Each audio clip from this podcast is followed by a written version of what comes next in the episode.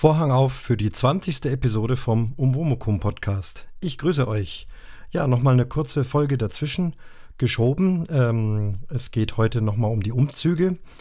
Ähm, was heißt nochmal? Ähm, ich wollte mal die Umzüge alle kurz reflektieren und der Reihe nach durchgehen, weil ich so oft davon rede.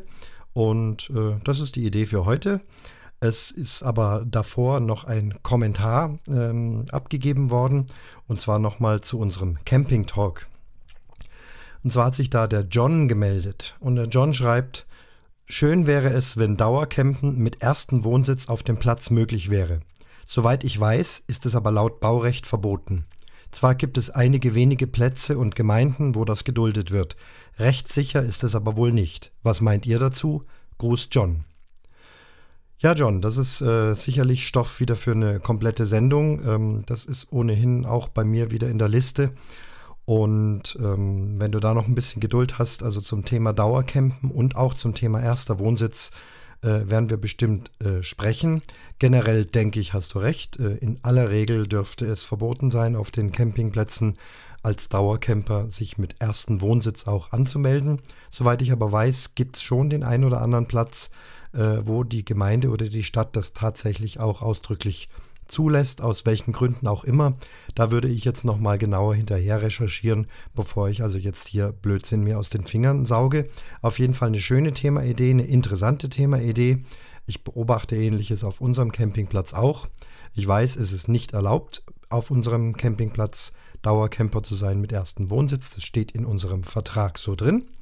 Äh, das kann ich also schon mal sagen. Und mit dem Baurecht oder mit dem äh, ja, das ist nicht das Baurecht, sondern wie nennt sich das? Also äh, es sind ja immer gewisse Grundstücke in Deutschland, äh, haben ja bestimmte Bestimmungen, entweder zum Beispiel Wohngebiet oder Industriegebiet oder eben Campingplatz und mit den entsprechenden Auflagen und so weiter und so fort.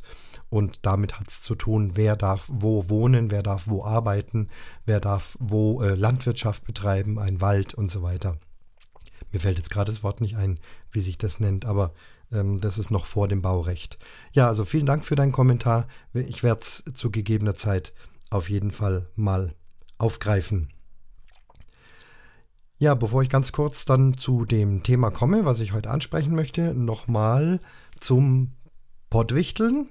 Äh, ist jetzt losgegangen, habe mich auch angemeldet und bin mal sehr gespannt, äh, was da kommt und wer dann den Umwomukum Podcast zieht. Und wir wollen gleich noch mal ein bisschen Werbung dafür machen. Meine Damen und Herren, Sie hören nun einen Aufruf der Bundeskanzlerin der Bundesrepublik Deutschland zum Pottwichteln 2016. Ich bin gespannt. Es ist ja auch für uns ein Experiment. Wir betreten Neuland. Wer hat Lust mitzumachen? Ich lasse mich ein bisschen überraschen. Ich hoffe auf die erste Wichtel folgen daraus. Und insgesamt ergibt sich daraus dann ein Gesamtbild. Nähere Informationen unter www.pottwichteln.com.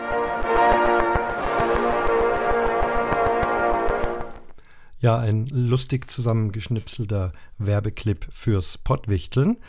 Äh, Frau Merkel ist hier zu hören, unsere Bundeskanzlerin. Und ich habe mal kurz drüber nachgedacht.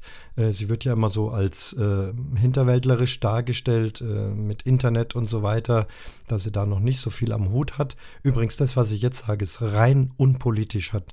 Also ist wirklich nur absolut eine personelle Meinung hat. Also mit der aktuellen Parteipolitik oder meinen Ideen oder wie auch immer überhaupt nichts zu tun. Aber soweit ich weiß, ist doch Frau Merkel eine der ersten Podcasterinnen überhaupt. Also mit Antritt ihrer Amtszeit, das sind ja nun schon viele Jahre, hat sie doch, glaube ich, jeden, jede Woche einen Videopodcast reingesetzt. Natürlich macht sie die technische Seite nicht selber, aber irgendjemand hat ihr gesagt, das ist eine moderne Geschichte und das macht sie schon seit vielen, vielen Jahren. Ich denke also auf jeden Fall deutlich länger als nahezu alle anderen von uns Podcasts hören oder zumindest Podcasts reinsetzen. Ja, wollte das mal so in die Runde werfen. Gut, jetzt hatte ich mir für heute mal ausgedacht, ähm, mal alle oder möglichst viele Umzüge Revue passieren zu lassen, von wo nach wo ich umgezogen bin, weil ich erzähle ja immer so und so viele Umzüge und ihr könnt mal mitzählen. Es ist immer schwierig, was zählt man als Umzug und es gibt auch eine kleine Lücke dazwischen, aber probiert's mal. Ich mache das jetzt hier auch aus dem Kopf, habe hier keinen Zettel äh, liegen, wo ich das von oben bis unten runter bete. Macht die ganze Sache auch spannender und regt mein Hirn an. Also, dann fange ich mal an. Ähm, da ging es erstmal los, äh, wurde mal geboren und zwar in einem Krankenhaus in München in der Richard-Wagner-Straße.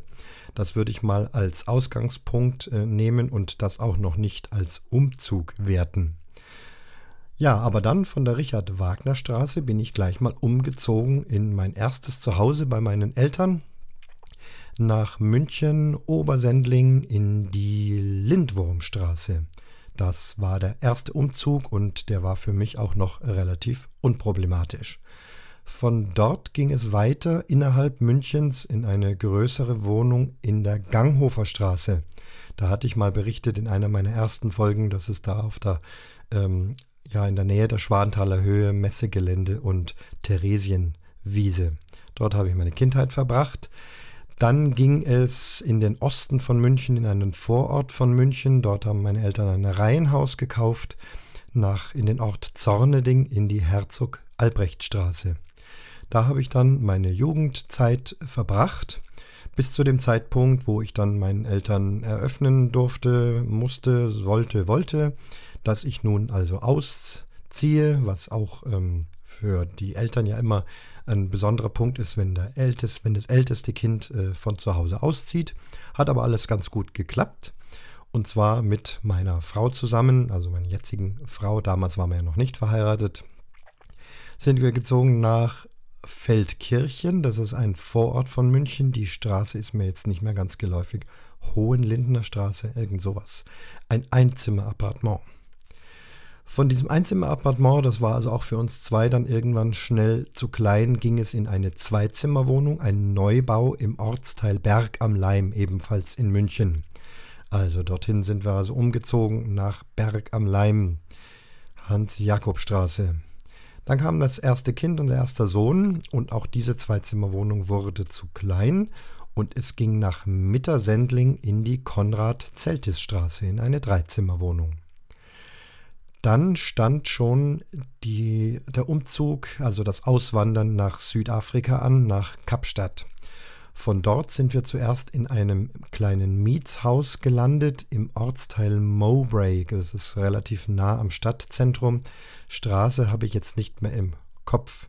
Dort haben wir wochenweise, hat ein, ein, Freund für uns ein Haus organisiert, was wir wochenweise bezahlt haben, solange bis wir eine eigene Unterkunft haben. In dem Haus sind wir einige Wochen geblieben in Mowbray.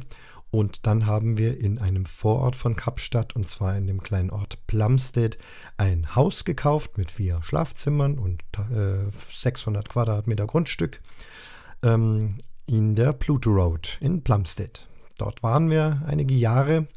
Dann war der erste Vertrag vorbei. Deutschland hatte mittlerweile die Wende und es war die Idee, mal zu sehen, ob es nicht in den vielen ostdeutschen Orchestern Chancen gibt, dort eventuell auch eine Stelle zu bekommen. Wir waren auf jeden Fall neugierig, also ging es zurück und erste Anlaufstelle war bei meinen Eltern wiederum in Zorneding in der Herzog-Albrecht-Straße.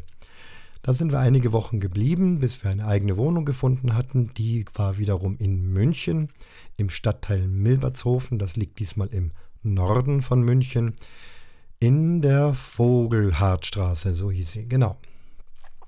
Von der Vogelhardtstraße äh, ging es wieder zurück nach Südafrika, nach Kapstadt, nach relativ weniger Zeit.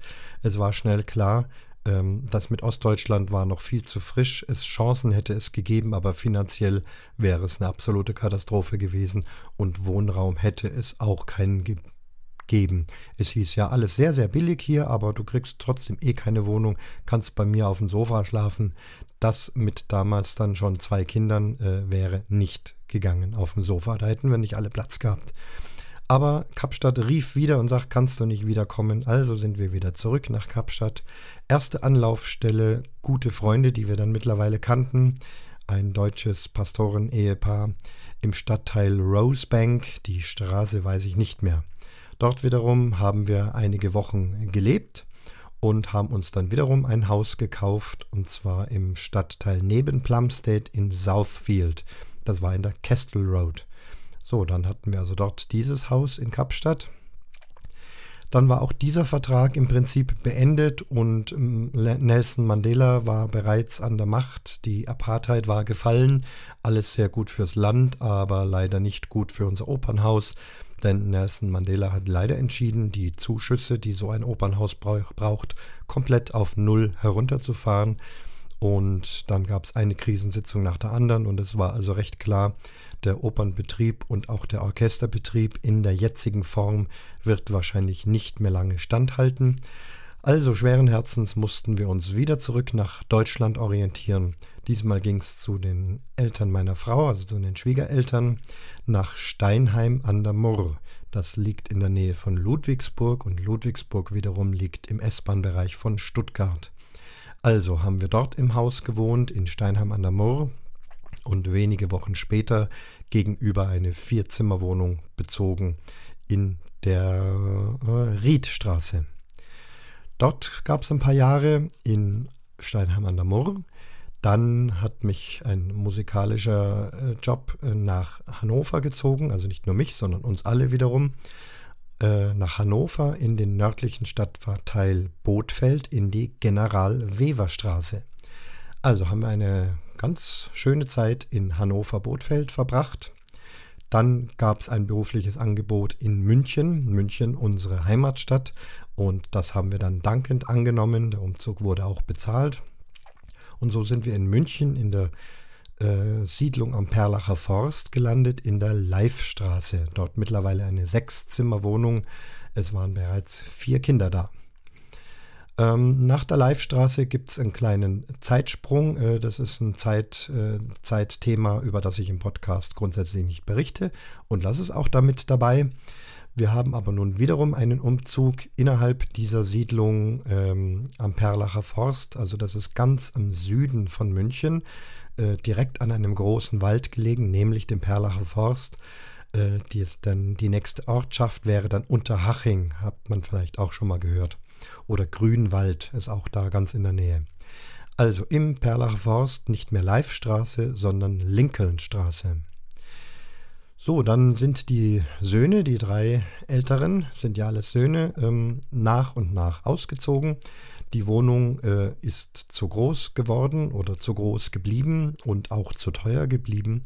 Und so hat es uns letztendlich zu unserem jetzigen Wohnort gezogen, ins Allgäu nach Kaufbeuren in die Krokusstraße.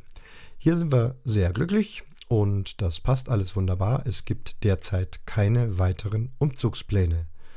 Ja, das war kurz und schmerzlos, bestimmt eine der kürzesten Umwomukum-Folgen. So ein bisschen, äh, ja, einfach nur so fürs Protokoll. Vielleicht war es auch ganz furchtbar langweilig für euch, aber diejenigen, die mal wissen wollen, wo sich denn dieser ganze Umzugsfaden entlang zieht, können das verfolgen. Habe ich richtig mitgezählt? Waren das jetzt 20 Umzüge in der 20. Folge? Ich glaube, irgend sowas in der Richtung. Naja, ich hoffe, ähm, es hat euch interessiert. Ich mache für heute Schluss, bin an weiteren Projekten dran. Ich halte es hier mit dem Jörn Schaar und werde da nichts ankündigen, aber es wird fleißig an Folgen gearbeitet und da kommt bestimmt wieder etwas Spannendes auf euch zu. Macht es gut, bis zum nächsten Mal und hiermit schließt sich der Vorhang für die 20. Episode vom Umwomukum Podcast.